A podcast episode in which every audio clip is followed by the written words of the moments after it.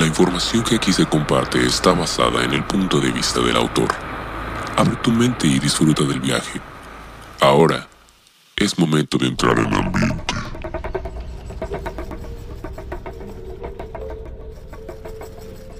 ¿Te has imaginado lo increíble que sería poder manipular objetos sin tocarlos y solo usar tu mente para lograrlo? Suena fantasía, ¿no es así? Esto es de hecho una habilidad que se puede desarrollar y con la que han nacido algunas personas a lo largo de la historia, mostrándonos hasta dónde puede llegar el poder de nuestra mente. Y hay pruebas y casos documentados que podrían incluso cambiar la física y la realidad como la conocemos hoy en día. Te doy la bienvenida a Curiosidad Oscura, episodio 18, el poder extrasensorial de la telequinesis.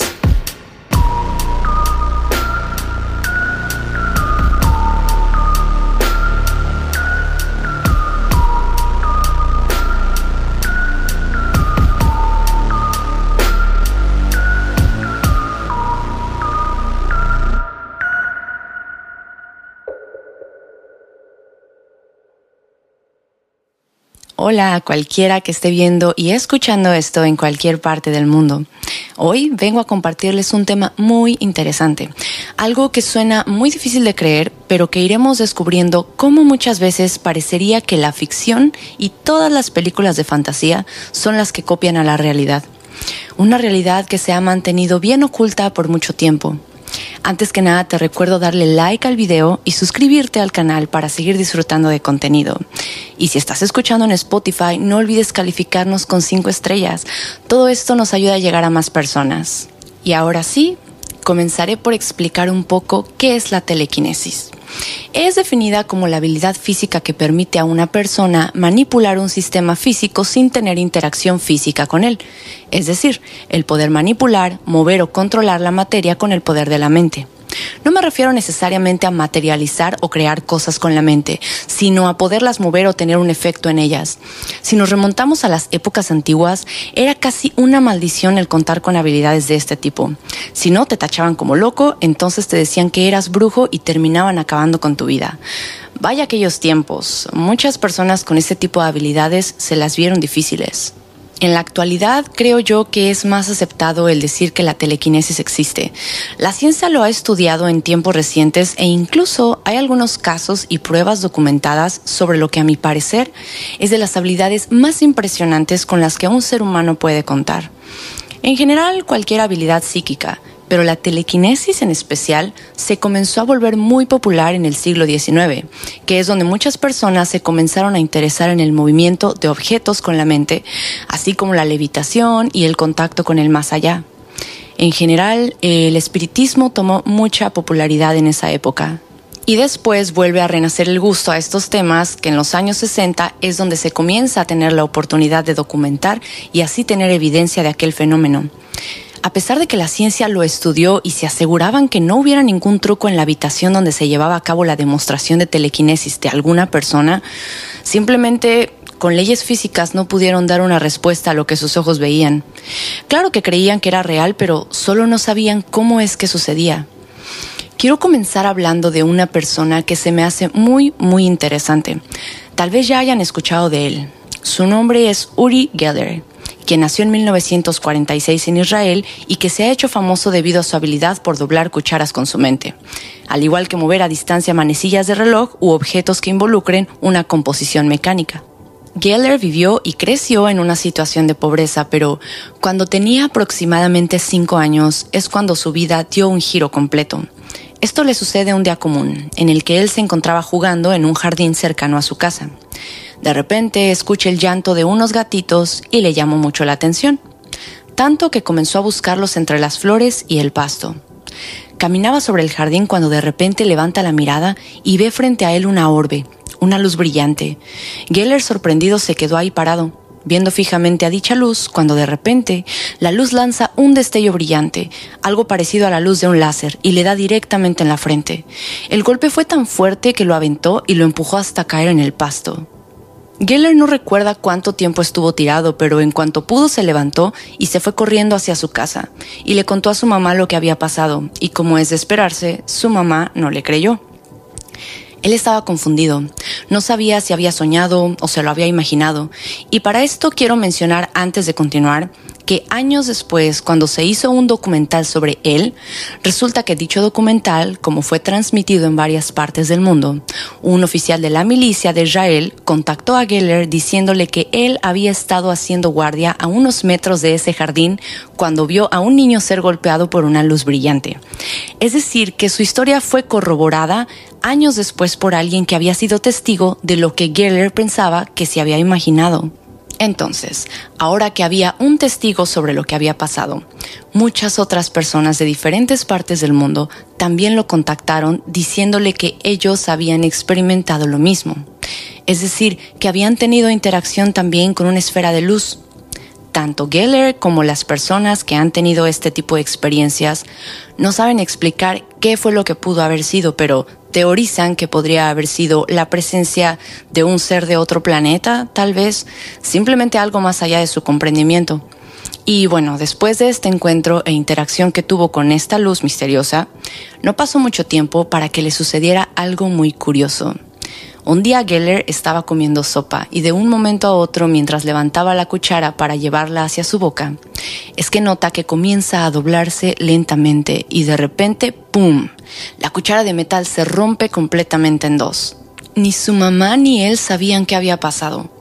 Estaba muy pequeño como para comprender que se había roto completamente una cuchara de metal, y su mamá solamente creyó que algo tal vez paranormal lo había causado. Geller, por su parte, se puso a pensar. ¿Acaso fui yo quien dobló y quebró esa cuchara? ¿Podría acaso lograrlo hacerlo una vez más? Y así fue que lo comenzó a repetir y a hacer frente a amigos en la escuela, con las amigas de su mamá, y todos se quedaban en shock. Mientras otros en su escuela eran buenos para los deportes o en alguna materia en especial, Geller era bueno doblando cucharas. Sé que suena un poco gracioso y absurdo, pero así era. Incluso algo más que comenzó a notar es que tenía la habilidad de leer mentes. Ya sea estando en la escuela o teniendo una conversación, él de inmediato sabía lo que la otra persona estaba pensando o la respuesta que estaba a punto de salir de su boca. Todo lo escuchaba con anticipación en su cabeza comenzó a descubrir ciertas cosas como el poder manipular las manecillas del reloj. En resumen, desde el incidente que tuvo en aquel jardín es que descubrió que podía doblar cucharas, manipular pequeñas cosas como las manecillas del reloj y leer mentes, o más bien, el poder de la telepatía. La telepatía, de hecho, se expresa e interpreta de una manera mucho más rápida que hablar en un lenguaje regular, utilizando nuestra boca. Esto también es parte de las habilidades que tenemos como humanos. Imaginen el tipo de infancia que tuvo. Mientras pasaban los años, la gente se sorprendía más y más al conocer de la habilidad de Geller, y por más simple que se escuche, al menos yo no conozco a nadie que pueda doblar cucharas con la mente. Pero más tarde, amigos, hubo un evento que marcaría su habilidad de telequinesis para siempre. Escuchen esta increíble experiencia. Geller fue invitado a un programa de televisión de la BBC llamado El Show de David Dimbleby en 1972, en donde Geller fue sentado frente a la audiencia rodeado de algunos científicos que, claro, eran escépticos ante la habilidad que él tenía. Ya estando sentado, el conductor del programa David Dimbleby procede a darle una cuchara de metal rígido y le pide que le enseñe a la audiencia sus poderes. Geller se aventura a hacer algo que jamás había hecho antes. Agarra la cuchara y voltea a ver directo hacia la cámara. Le pide a la audiencia en casa que vayan a agarrar una cuchara y en efecto, mucha gente lo hizo. No sé qué esperaban ver, pero le hicieron caso y trajeron una cuchara de sus cocinas. ¿Y cómo es que yo sé que la gente sí le hizo caso? Bueno, continúen escuchando lo siguiente.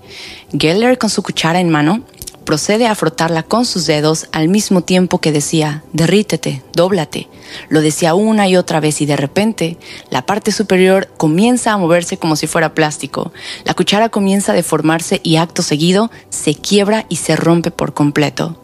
¿Y saben qué fue aún más sorprendente? Que en el instante que su cuchara se rompió, las líneas telefónicas de la BBC se volvieron locas, ya que cientos y cientos de personas comenzaron a llamar anunciando que sus cucharas en casa se habían doblado. Sus cucharas de metal en casa en diferentes partes del mundo, ¿pueden creerlo? El poder de Geller había ido más allá de aquel foro de televisión. Él había logrado manipular la materia de miles y miles de cucharas a través de la televisión, lo cual nos lleva a pensar que entonces la telequinesis puede romper las limitaciones del espacio. Con las condiciones adecuadas se podría manipular algo a distancia, que fue prácticamente lo que Geller hizo aquel día. Imaginen la energía y poder que eso requiere. Fue un acto épico en la historia de la televisión. Y al hablar de habilidades como la telequinesis, hay diferentes niveles de intensidad, se podría decir. Puede ser tan simple como lograr empujar objetos de peso ligero hasta hacer levitar objetos de mayor peso. Y ese fue el caso de un niño llamado Joaquín Velázquez, que vivía en la Ciudad de México un caso famoso al que llamaron el niño con poderes de la Portales, ya que vivía en una colonia llamada Portales y se sabía de él ya que el rumor de que podía mover objetos con la mente era fuerte. Esto llamó la atención de un reportero llamado Gilberto Gil y su compañero Miguel Casasola, que trabajaban para el periódico de la prensa. Ellos decidieron ir a visitarlo y hacer un reportaje al respecto, el cual fue publicado el 5 de mayo de 1938. Trataron primero de localizar la casa yendo a la estación de policía cercana, pero no pudieron conseguir su dirección.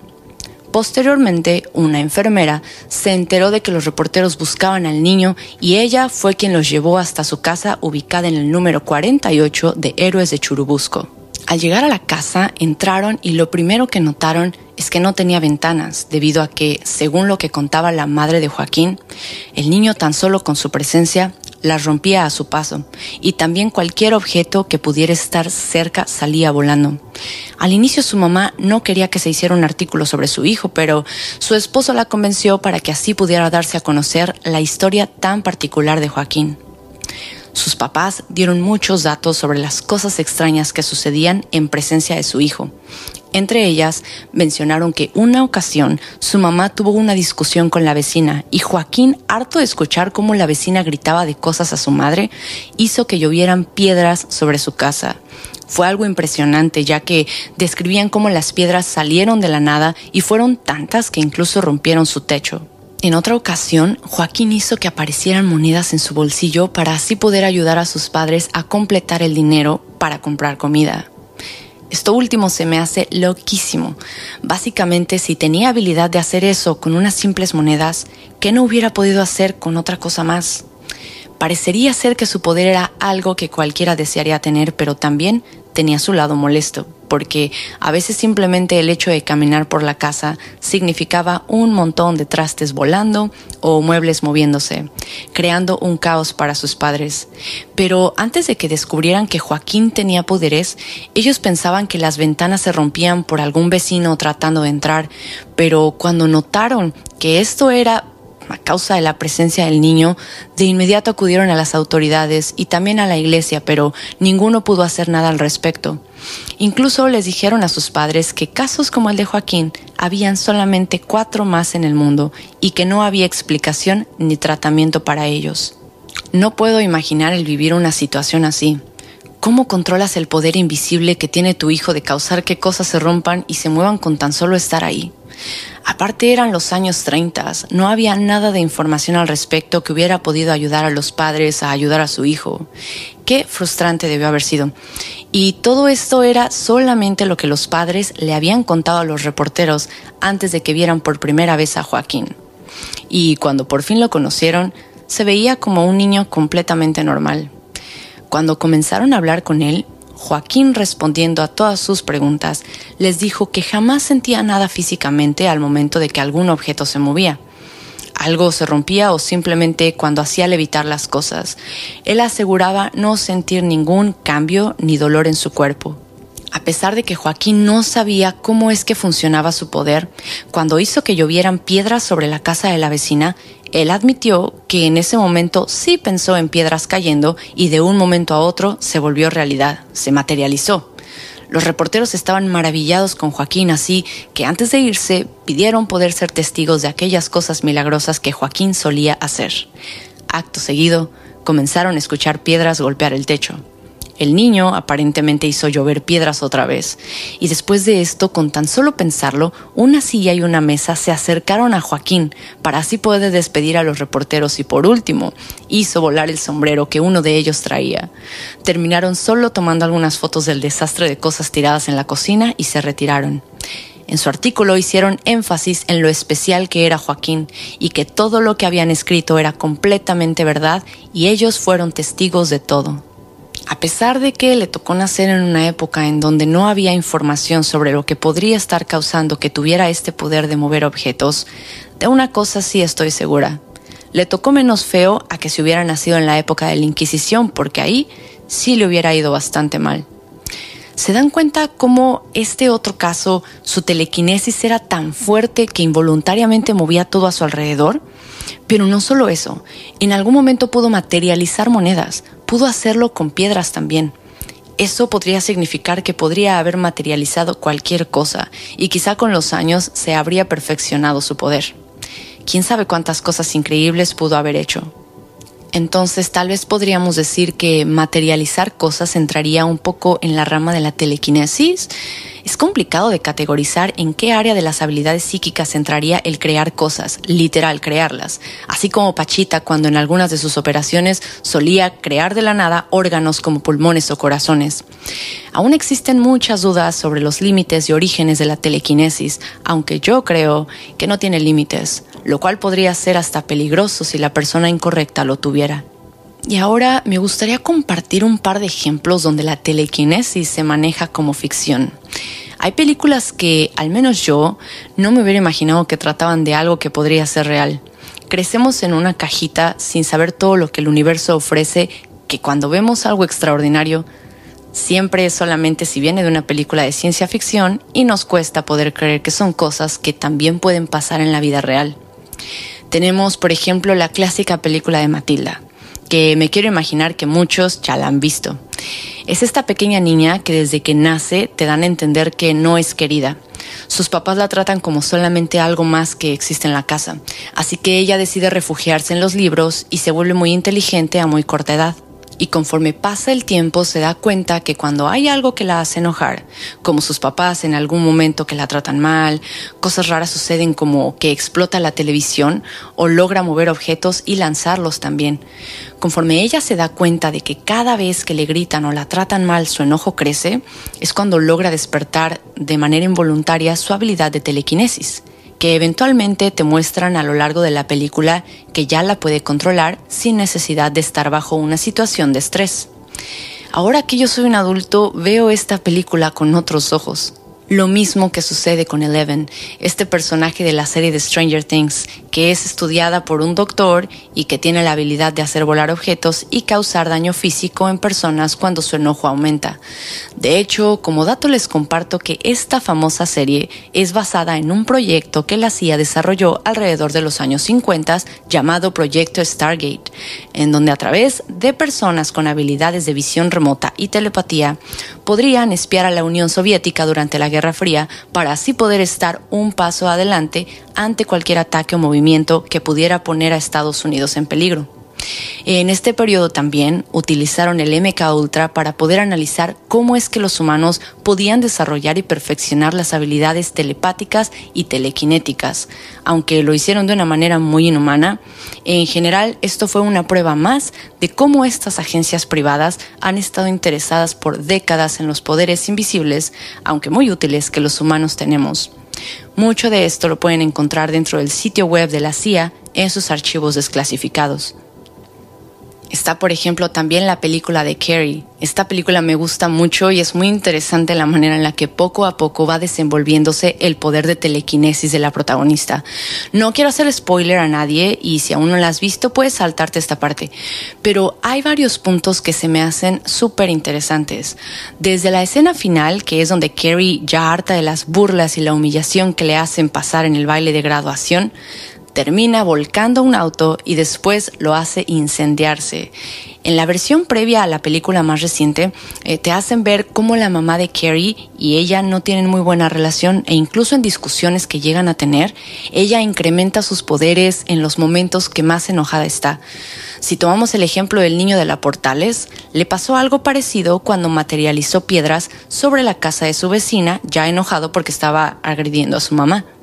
No sé si sea verdad o no el hecho de que la telequinesis se haga más fuerte cuando estás bajo estrés o enojo, y hay muchas más películas que se basan en este poder increíble, pero sea como sea, es algo totalmente sorprendente. Y si ustedes mismos quieren intentar desarrollar telequinesis, les recomiendo más que nada que mediten. La meditación es la llave a la magia de la vida y los secretos del universo. Con una mente clara y perseverancia pueden lograrlo. Les dejo por aquí un video que me encontré de una chica que muestra cómo practica telequinesis moviendo un trozo de papel aluminio y es muy impresionante. Por aquí les dejaré un pedacito del video. El canal está en inglés, se llama Guide of Limitless Truth y no necesita saber inglés para ver la manera en la que logra mover el aluminio a través de varios intentos. ¿Y a ti, te gustaría tener este poder? Recuerda que el único límite que existe es el que tú te pones en tu propia mente. Todo es posible en este amplio universo de misterios. Y con esto te doy las gracias por acompañarme en un nuevo episodio. Como siempre, no olvides darle like y suscribirte al canal si aún no lo has hecho. Comparte el video con todos tus conocidos en tus grupos de chat. Todo esto nos ayuda a seguir creciendo. Puedes también seguirnos en redes sociales. Aquí abajo dejaré enlaces directos para Instagram, Facebook y TikTok. Yo soy Cintia Ventimilla y no me voy sin antes recordarte que Halloween no es solo una fecha en el calendario. Halloween es mover objetos con el poder de lo invisible. Halloween es escuchar curiosidad oscura. Hasta la próxima.